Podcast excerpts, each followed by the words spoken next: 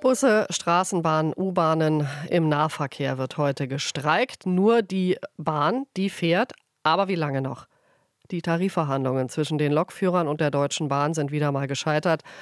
Und da kann ich Bahnexperte Johannes Frevel fragen, bei mir gegenüber im Wirtschaftsstudio. Wie geht's jetzt weiter, Johannes? Tja, beide Tarifparteien hatten wochenlang zusammengesessen. Verschwiegenheit, nichts drang aus den Verhandlungen in die Öffentlichkeit.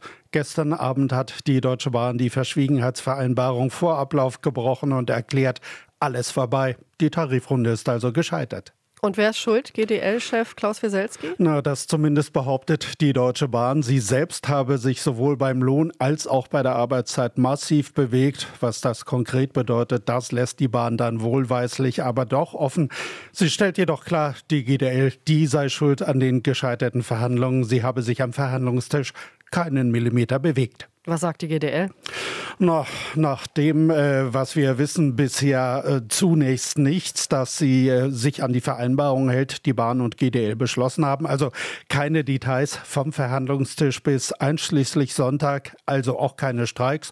Am Montag will dann äh, GDL-Chef Klaus Wieselski vor die Presse treten und dann werden wir mehr erfahren.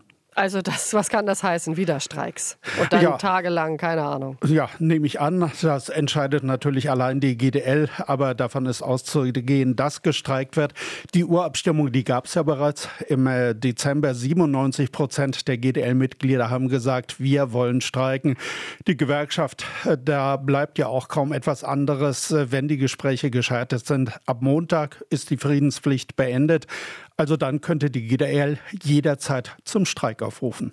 Es sind noch vier Wochen ungefähr bis Ostern. Da wollen ja viele verreisen. Wie schwierig wird das? Tja, das kann schon ein Problem werden, aber es gibt einen weiteren Termin deutlich früher. Am 21. März, da will die Bahn ihre Geschäftsbilanz vorlegen. Man stellt sich nur vor, Bahnchef Richard Lutz redet in Berlin über Geschäftszahlen und draußen fahren die Züge überhaupt nicht mehr.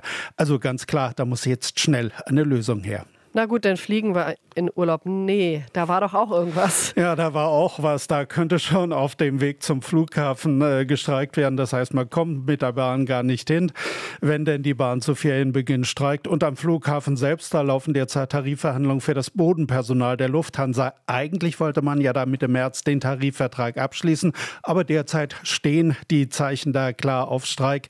Ich ahne, wie du heute Morgen im ÖPNV-Streik zum Sender gekommen bist, wahrscheinlich genau wie ich mit dem Auto. Und das könnte dann Ostern nochmal wichtig werden. Und es ist bumsvoll, ne? Ja, aber also richtig. Auch wir hören ja gleich wieder die Verkehrsnachrichten, gestern schon und heute auch wieder. Danke, Johannes Frevel. RBB 24 Inforadio vom Rundfunk Berlin-Brandenburg.